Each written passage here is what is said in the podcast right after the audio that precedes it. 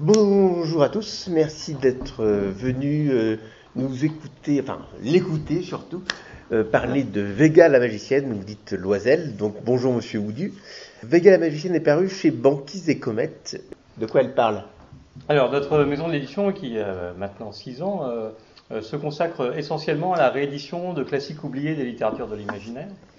Donc, début de la science-fiction, fantastique, euh, aventure, voyage, et une collection d'histoires, parce que j'aime bien l'histoire. Comment avez-vous découvert Vega? Un peu par, euh, par accident, euh, je, je- je traînais sur, sur le net euh, et j'ai découvert que le texte avait été mis en ligne par une personne dont j'ai fait la connaissance un peu plus tard. Je l'ai lu et j'ai trouvé ça intéressant. euh, intéressant euh, de le republier dans la mesure où justement cette année, en avril, euh, s'est tenu l'Angers Geek Fest, dont le, dont le, thème était euh, les, femmes dans, dans l'univers geek. Et j'ai trouvé ça intéressant de ressusciter la première, ce qui est potentiellement la première super-héroïne de l'histoire, puisque le roman remonte à 1909 et qui fera plusieurs apparitions plus tard dans- dans plusieurs journaux en, en feuilleton, puisque c'était le mode d'exploitation à l'époque de ce, de ce type de texte. Et j'ai découvert aussi que l'autrice était angevine. Voilà. Et justement, pouvez-vous nous parler donc l'angine euh, qui s'appelle René Gouraud d'Alencourt Pouvez-vous nous en dire quelques mots? Alors euh, oui, parce que justement la personne qui avait mis le texte euh, de Vega en ligne, euh, qui s'appelle, son nom complet, qui s'appelle, oui c'est ça, Françoise Nicolas Delavigne, c'est le Delavigne qui m'échappait. En fait, tient un blog euh, autour de, sa généalogie, puisqu'elle est d'origine angevine. Donc je l'ai cont- contacté pour euh, avoir quelques éléments euh, biographiques supplémentaires, puisque René Gouraud d'Ablancourt restait un grand mystère, y compris par les gens qui, avaient fait une recension de Loisel, puisque certains spécialistes du domaine connaissaient, ce personnage, mais pas forcément l'autrice. Donc elle a réussi à rassembler un certain nombre euh, d'éléments biographiques, plus une petite recherche sur le, terrain, et ça m'a permis donc de retrouver cette, euh, cette autrice, donc qui était d'une très bonne famille euh, angevine, qui a fait un très beau mariage, puisqu'elle a épousé euh, justement euh, un, monsieur Gouraud qui euh, en fait était directeur général des papeteries Gouraud qui à l'époque employait euh, environ 900 personnes entre Nantes et, et Clisson. Il n'y avait pas de crise de papier à ce moment-là. Non, en fait, mais c'est la crise de 29 qui emportera euh, qui emportera l'entreprise euh, malheureusement. Euh, enfin voilà, c'était une femme de, très bonne société, donc mais qui dès l'âge de 14 ans a commencé à écrire. Donc on n'a pas encore retrouvé, parce qu'elle a fait paraître un, petit récit à 14 ans dans la presse, hein, locale en juillet, mais on n'a pas encore retrouvé l'article, mais les recherches se poursuivent, parce que c'est intéressant quand même, c'est vraiment Ah oui. une vocation. euh, c'était quoi sa production? Eh ben, euh, Re- René Gouraud d'Ablancourt, en fait, euh, était spécialisé dans, le, dans ce qu'on appelle le roman feuilleton, euh, et surtout le roman feuilleton sentimental. Mais elle avait aussi, elle a aussi écrit quelques romans historiques, notamment un autour de son, de son, de son grand-père qui, était, qui, a été officier pendant les guerres de Vendée, donc, elle- dont elle a retracé l'histoire d'une manière romancée. Euh, donc elle a écrit dans, dans plein de domaines et, à ma grande surprise, elle s'est jetée dans le, dans le merveilleux scientifique, dans une série euh, de 4 ou 5 romans. Donc euh, on est en train d'essayer de reconstituer d'ailleurs euh, euh, cet univers, puisqu'il s'articule. euh, et au milieu de ces 4 ou 5 romans, il y a Vega la magicienne, qui Mais- est une, une sorte de perle au milieu euh, du collier. Oui, mais qui tombe un peu comme ça, finalement. Il y a, il y a, euh, qui arrive. euh, non, en fait, euh, alors dans l'œuvre de René Gouraud d'Ablancourt, euh, effectivement, euh, elle arrive, euh, elle arrive un peu euh, de, façon un peu surprenante. Mais elle s'inscrit quand même dans son, dans son époque, parce qu'on est vraiment dans les prémices de ce qu'on appelle le merveilleux scientifique. Donc je, j'explique un peu en postface du, roman, mais c'est, le, moment où toute la société baigne dans une sorte de, syncrétisme entre la magie et la science. hein. On voit apparaître à la fois, la, science devient magique, hein, on parle souvent de la fée électricité, mais c'est aussi l'époque où on découvre euh, les, rayons X par exemple. Et d'ailleurs, dans la littérature, euh, suite à la découverte des rayons X, vont apparaître des rayons Y, Z, euh, tous avec des propriétés absolument merveilleuses. On, on l'évoque aussi un peu dans, dans à la magicienne. Donc la science devient de la magie, et la magie euh, euh, devient de la science avec la démarche, par exemple, euh, la, la, démarche de certains scientifiques qui s'intéressent au spiritisme. Je pense à Camille Flammarion notamment, et à la naissance des premières sociétés qui s'intéressent à ce qu'on appellerait paranormal aujourd'hui donc au surnaturel. Donc il y, a, vraiment une, sorte de, de, période un peu d'interpénétration des, deux domaines qui fait que le merveilleux scientifique va vraiment se baser là-dessus. D'ailleurs, il y a d'autres auteurs qui vont présenter ça très bien, comme je pense à Gustave Le Rouge, parce qu'on en parlait tout à l'heure avec, avec un lecteur sur le, sur le stand, Gustave Le qui, pratiquera un peu le même syncrétisme entre, science et magie. Donc on est vraiment dans ce domaine, et on a longtemps pensé que la, science-fiction n'avait que quelques précurseurs euh, euh, avec une sorte de grand, ancêtre qui serait Jules Verne. Mais en vérité, euh, en vérité, c'est beaucoup plus. C'est vraiment une tendance qui a vraiment envahi toute la littérature populaire, et on le voit bien avec avec René Gouraud d'Ablancourt. Donc il y a vraiment et à l'intérieur de ça, donc on a Vega la magicienne qui en plus est un personnage un peu particulier puisque oui justement c'est un personnage quand même pour son époque c'est un personnage Très moderne. Extrêmement moderne, oui. C'est très amusant. Euh, euh, c'est assez, assez, euh, assez amusant. même dans l'œuvre de René Gouraud d'Ablancourt, qui, restait une dame de, la bonne société, donc qui prenait plutôt des, bonnes mœurs, Vega est un peu particulière, puisque c'est une jeune fille qui a été élevée loin de la société des hommes. Donc quand elle arrive, à 17 ans, quand elle arrive dans la bonne société parisienne, elle considère tout le monde comme ses égaux. Euh, elle n'est pas du tout sexualisée, elle n'est pas à la recherche d'un mari, euh, ni même d'un amour. Hein. Alors évidemment, l'amour va triompher à la fin, puisqu'on est dans le roman populaire, mais je ne dirais pas sous quelle forme. Euh, mais mais elle, elle, est vrai, c'est vraiment un personnage extrêmement moderne. c'est elle qui va d'ailleurs mener l'intrigue. Hein. elle, est, elle, est, elle, est, vraiment à la tête, à la tête de, de, l'action. D'ailleurs, elle ne, elle, ne craint pas la peur. Enfin, elle n'a peur de rien. Elle ne connaît pas la peur. Oui, par contre, elle ne connaît pas la peur, mais parce que elle, a reçu une éducation un peu spéciale. Exactement. Oui, oui, tout à fait. Elle a été élevée dans une société secrète, euh, plutôt philanthropique, mais, euh, mais, mais avec, voilà, dont, elle va finir par s'éloigner aussi, parce qu'elle est en pleine émancipation, puisqu'elle part, elle a quitté cette société secrète justement pour repartir à la recherche de ses origines, qui sont très mystérieuses et qui cache un grand pan euh, secret de, l'histoire de France d'ailleurs. Donc je ne peux pas non plus révéler, ne peux plus me spolier ça, mais euh, c'est vraiment la littérature populaire, donc c'est plein de rebonds, c'est plein de, de, péripéties plus ou moins, euh, on va dire, maîtrisées, mais c'est le plaisir, c'est vraiment le plaisir. c'est le plaisir du. C'est feuilleton. C'est le plaisir du roman feuilleton. C'est ça. Alors, vous l'avez présenté, mais d'autres aussi avant vous l'ont présenté comme la première super-héroïne. Mais pourquoi? Parce que euh, elle a toutes les caractéristiques d'une super-héroïne, puisqu'elle a une identité secrète, enfin qui n'est pas super secrète, mais qui est quand même un peu secrète, puisqu'elle se fait appeler Loiselle. Euh, elle a, et elle a des super-pouvoirs. Alors, je ne parle pas de ses ailes, euh, de ses ailes puisque si elle est surnommée comme ça, c'est parce qu'elle peut voler comme un oiseau grâce à des ailes mécaniques. qui ont été développées d'ailleurs par cette société secrète. mais elle a aussi des, super pouvoirs qui proviennent de l'esprit. Elle est notamment télépathe, mais pas que. Et puis elle a tout un arsenal, un peu comme Batman, à sa, disposition, un arsenal euh, d'objets euh, présentés comme scientifiques, mais qui sont en vérité un peu, magiques, euh, puisqu'on évoque voilà, une, une cape d'invisibilité, on évoque des lunettes de vision nocturne, on évoque une une, racine qui a des propriétés euh, adjuvantes. Et, et, donc on, revient sur cette, cette, espèce de super science finalement. Oui, exactement. On est, d'ailleurs, c'est décrit comme ça, comme de la super science. On voit apparaître le mot super euh, accolé, euh, accolé à, la science. Donc autant dire qu'on est dans la naissance du super-héroïsme finalement. Alors, mais finalement, son, son éducation, finalement, bah, elle, n'est pas sexualisée, elle considère c'est le, les les autres personnes, dont les hommes comme d'autres, des personnes à la, ils sont ses égaux. Est-ce que c'est pas aussi une forme de super pouvoir pour l'époque? C'est une bonne question et c'est une bonne observation, effectivement. Elle, elle, euh, ouais, c'est peut-être un super pouvoir. En tout cas, c'est une caractéristique euh, assez touchante, hein, du coup, euh, parce que voilà, elle, garde une franchise envers, envers la société qui en fait un personnage beaucoup moins formaté que pourrait l'être un personnage féminin d'un roman populaire moins récent de, de René Gouraud d'Ablancourt. Alors, la première apparition de, de Vega ou de Loisel, c'est quelle date? C'est 1909. Alors, c'est ce que vous m'avez dit, c'est que le livre a été plutôt mal accueilli. D'abord, René Gouraud d'Alblancourt l'a signé René d'Anjou, mais René est. Elle, utilisait un pseudonyme masculin pour la plupart de ses romans populaires et il n'utilisait son, son, prénom à elle, René Gouraud ou René d'Ablancourt, que pour d'autres romans, notamment ses romans historiques.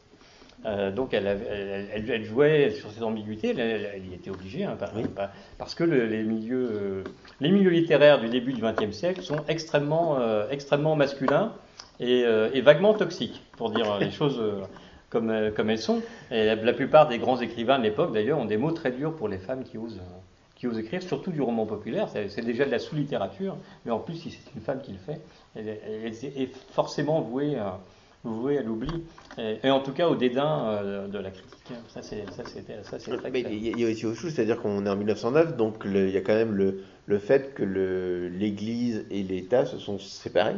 Et, le, et que vous, vous m'avez dit que le, de ce fait-là, c'était encore plus mal vu, vu la littérature où elle, elle prenait l'amour de tout et de tout le monde finalement. Oui, il, il, y a une espèce de, oui, il y a une espèce de volonté de syncrétisme à, travers, euh, à travers Vega qui est, intéressante parce qu'on on, euh, sent l'influence de, ces, de, ces, de, ces, nouvelles religions entre guillemets qui arrivent, euh, notamment avec Elena Blavatsky et puis, et puis la théosophie par exemple. qui est une tentative de syncrétisme de plusieurs religions. Donc, le début du XXe siècle est vraiment fasciné par les religions orientales d'une part et par cette envie de, faire fusionner toutes les religions dans une espèce de, spiritualité euh, qui serait un peu universelle.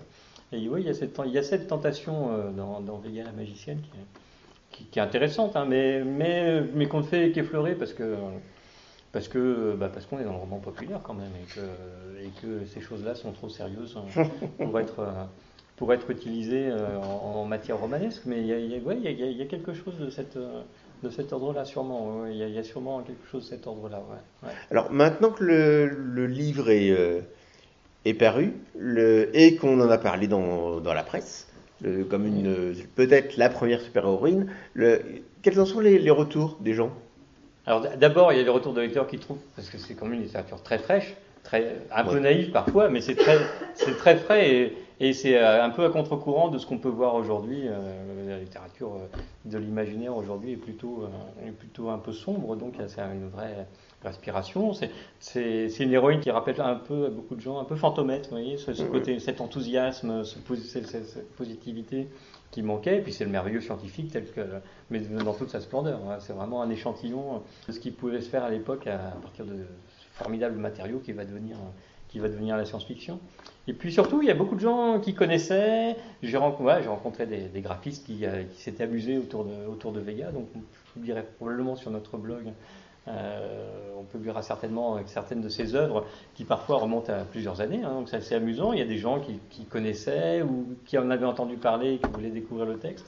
Il y a vraiment des retours euh, intéressants parce que je, pensais que ça s'était demeuré très confidentiel, mais peut-être pas tant que ça, au fond. Peut-être que c'était le moment euh, de réactiver euh, la magicienne, parce qu'il y, a beaucoup de gens qui, euh, en tout cas, qui, avaient entendu parler du texte grâce, bah, grâce à effectivement certains journalistes qui, avant moi, se sont penchés sur la naissance de, de ces fameux premiers super-héros qui sont, comme chacun sait, tout à fait français. Euh, donc ouais, il y a beaucoup de choses intéressantes qui se passent autour. Alors sur le, sous-titre, je ne sais pas si on le voit d'ici, c'est marqué une aventure de Loisel. Est-ce que ça veut dire qu'il y en aura d'autres? Oui, ça veut dire que j'ai très envie. Euh, alors au début, je me demandais si, j'allais republier d'autres romans connexes. Euh, mais qui sont moins intéressants, mais je, pense que la, la, démarche la plus intéressante à faire, ce serait de lancer un appel à texte pour un recueil de nouvelles où on pourrait donner, redonner vie à, avec la magicienne. Donc je pense que c'est ce qu'on va faire maintenant. Donc on, va attendre, on va lancer, euh, lancer un appel, euh, toutes celles notamment, parce que j'aimerais bien que euh, ça reste une affaire d'autrice, parce que c'est, je, pense que c'est plus intéressant. La vie est plus intéressante comme ça. Et puis mon catalogue sera plus féminin, et moi j'aime bien ça. Mais j'aimerais bien continuer à lui donner vie, parce que c'est vraiment un personnage intéressant qui ne demanderait qu'à vivre d'autres aventures, je pense. Pour mettre en avant le livre, il y a une couverture, une couverture, euh, j'allais dire spéciale, mais qui n'est pas si spéciale que ça. Mais est-ce que vous pouvez nous, parler de, la conception de la couverture et de l'illustrateur? Oui, euh, je, voulais vraiment euh, une couverture spéciale. Et donc, comme il y a très peu d'iconographie, il y avait très peu d'iconographie autour de Loisel, donc on est, j'ai demandé à l'auteur de repartir de la, seule image qu'on ait, qui est la couverture du, roman tel qu'il est paru au début du siècle. Donc, il paraît qu'il n'existe plus que quatre exemplaires aujourd'hui.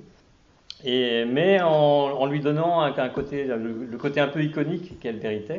Et Ronald Bousseau, qui est, qui est angevin, a bien compris, a tout à fait compris ça. Et donc il a fait quasiment en, premier jet.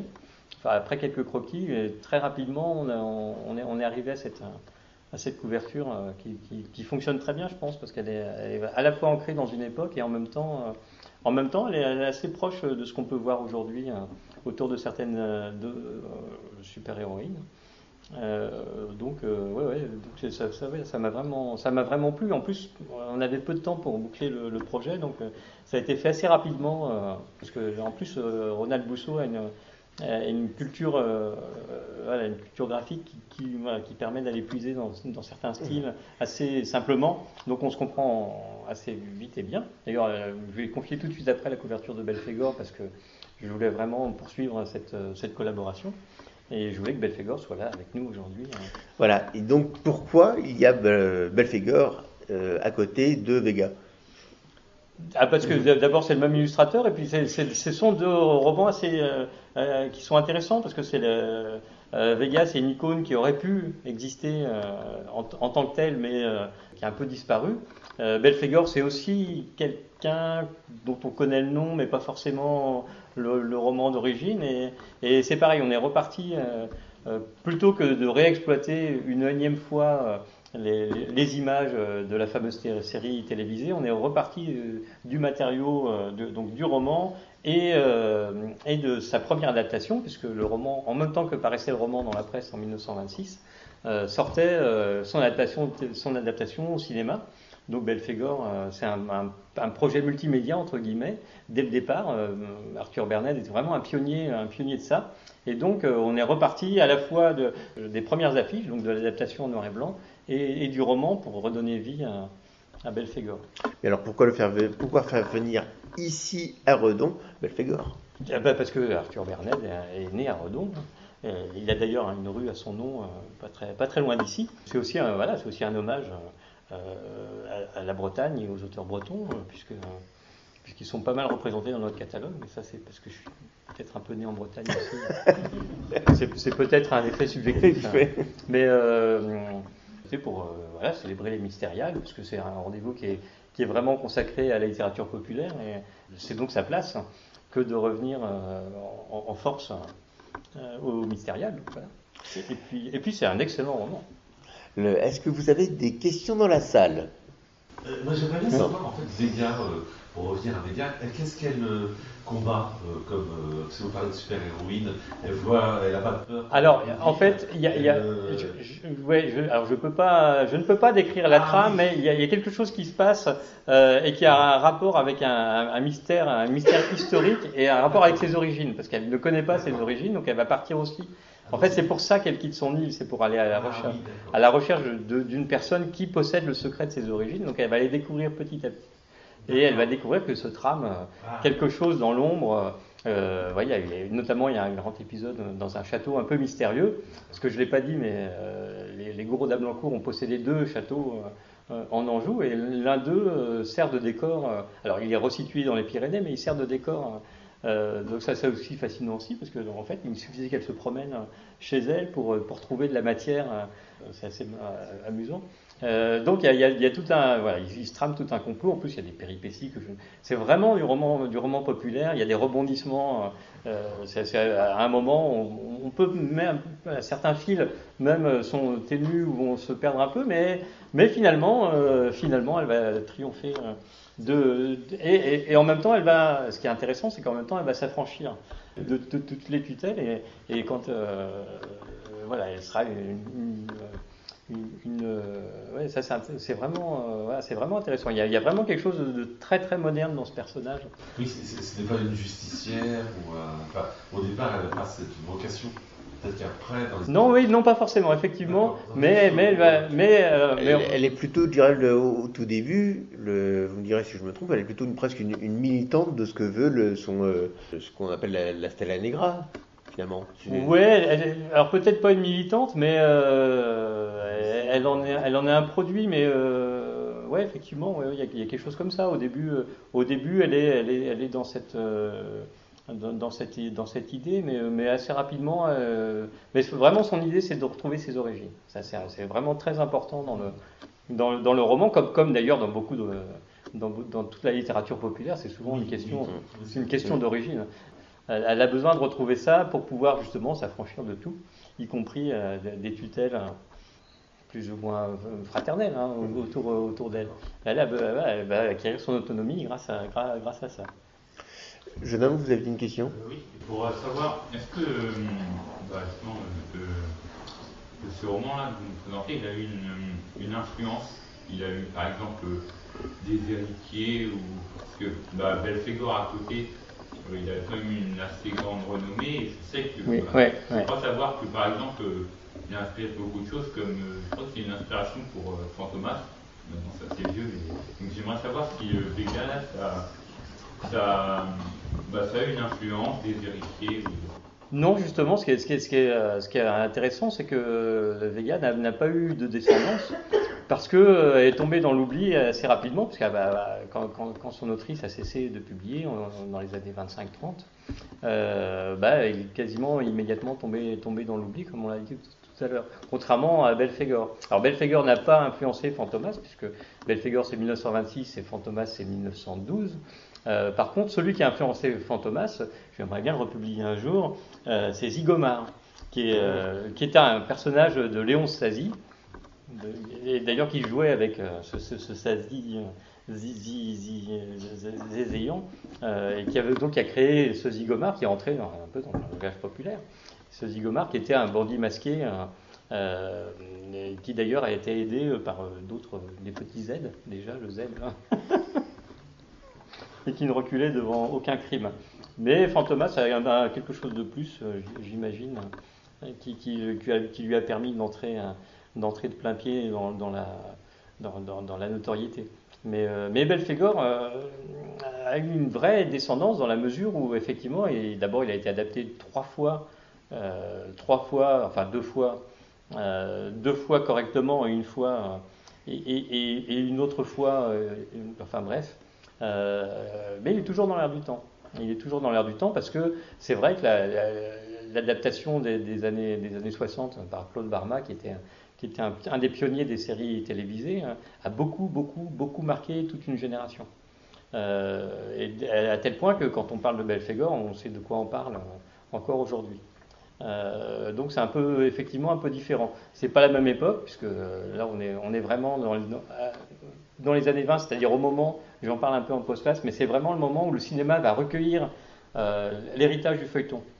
Le feuilleton dans la presse, donc qui est né au, tout début du 19e siècle avec, euh, avec des gens comme Balzac, euh, longtemps va tenir tout le monde en haleine parce que c'est le seul grand, la presse est le seul média de masse de, l'époque. Et puis le cinéma va arriver, il va avoir besoin de sujets, et quasiment immédiatement, euh, on va commencer à adapter certains grands classiques. Alors on va commencer par Jules Verne, plus ou moins bien adapté par, par Méliès, mais on va arriver très rapidement à ce que tous les, grands romans, Gaston Leroux va écrire des scénarios pour le cinéma, euh, Arthur Berned, qui même est, Berned, euh, Leroux et René Navarre, qui est le premier interprète de Fantomas, vont créer une société euh, pour l'exploitation, pour des romans, les leurs et d'autres, au cinéma. Donc il y a vraiment cette passation de pouvoir au cinéma, et plus tard, ce sera donc à la télévision. Et Belphégor s'inscrit parfaitement là-dedans, puisqu'on le voit apparaître dans la presse, au cinéma. Parallèlement, d'ailleurs, Barnett réussit cet exploit euh, de, de, faire de Belphégor un, quasiment un projet multimédia, on dirait aujourd'hui, puisqu'il paraît à la fois dans la presse et, au cinéma. Et en plus, euh, plus tard, il sera adapté euh, à la télévision. J'espère qu'on aura peut-être un jour une nouvelle adaptation, un, nouveau, un nouveau Belphégor. Et Bernet, d'ailleurs, réussira. C'est la deuxième fois qu'il réussit son coup, puisque avec Judex, il avait déjà réussi euh, à passer, euh, au cinéma, et Judex a été adapté d'ailleurs deux fois au cinéma. Euh, une fois euh, donc euh, du vivant de Bernet avec, son scénario, et, une autre fois plus tard par Georges Franju, qui n'avait pas pu acheter les droits de Fantomas, qui avaient déjà été achetés pour les pitreries qu'on connaît aujourd'hui. Et ce qui est dommage parce que c'est vraiment un rendez-vous raté. Mais bon, il s'est rabattu sur, sur Judex. Euh, et, plus tard, il donnera d'ailleurs, euh, il, y aura aussi Les Nuits Rouges, qui est une, un autre hommage à la littérature populaire, et puis euh, L'Homme sans visage, qui est une série qui, a marqué, enfin, qui a marqué ma génération, à moi en tout cas. C'est une, espèce de fantomas avec des, avec des, hommes zombifiés électroniquement. c'est une série très très très très étrange, mais c'est vraiment un, qui est un autre hommage à Fantomas, parce que Franju est toujours tourné autour de Fantomas sans jamais pouvoir mettre la main dessus.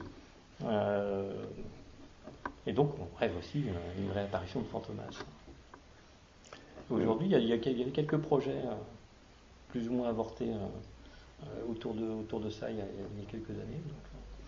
Mais voilà, ce que, ce que, là où Vega a échoué parce que, parce que son autrice était une femme et que c'était un personnage féminin, bah, Belphégor l'a réussi parce que, euh, parce que on est 20 ans plus tard et que, euh, et que euh, déjà on, commence à, s'émanciper, puisque dans Belphégor aussi il y a un personnage féminin assez, assez, assez important. dans, dans, la personne de, de, Colette, la, fille de Chantecoq, le roi des détectives. Tout un programme, Chantecoq, déjà. Et, mais, euh, mais c'est aussi un clin d'œil à, à Rouletabille, évidemment, mais, Qui, aurait, mais qui aurait, eu, qui aurait fondé une famille. Euh, donc, euh, puis il y a des tas d'éléments dans Belphégor qui sont extrêmement, extrêmement intéressants et, et modernes aussi. Hein. mais c'est pareil, il y a un mystère dont on ne peut pas dévoiler. Je, je, crois que oui. Chantecoq s'appelle Chantecoq, c'est l'époque de, de oui. oui. Oui, oui, ça, oui, ça, il y a, il y a, il y a un lien. Oui, oui, il y a un lien, il y a un lien, il y a une filiation euh, évidemment euh, avec Gaborio, qui d'ailleurs euh, a été secrétaire de Féval, donc on, se reconnecte avec avec la Bretagne assez facilement. donc, donc lisez Belphégor. non, mais il y a, oui, effectivement, il y a, y a une, il y a des grands ancêtres et puis il y a une filiation qui s'établit euh, assez plus, plus ou moins euh, voilà plus ou moins explicite, mais qui se sent assez bien euh, effectivement dans, dans, dans, ce, dans ce champ de coq qui, qui, voilà, qui, est, un grand détective et Gaborio et c'est le père c'est le père d'au moins deux détectives assez, assez importants et surtout c'est le père du roman policier français avec ses défauts et ses qualités.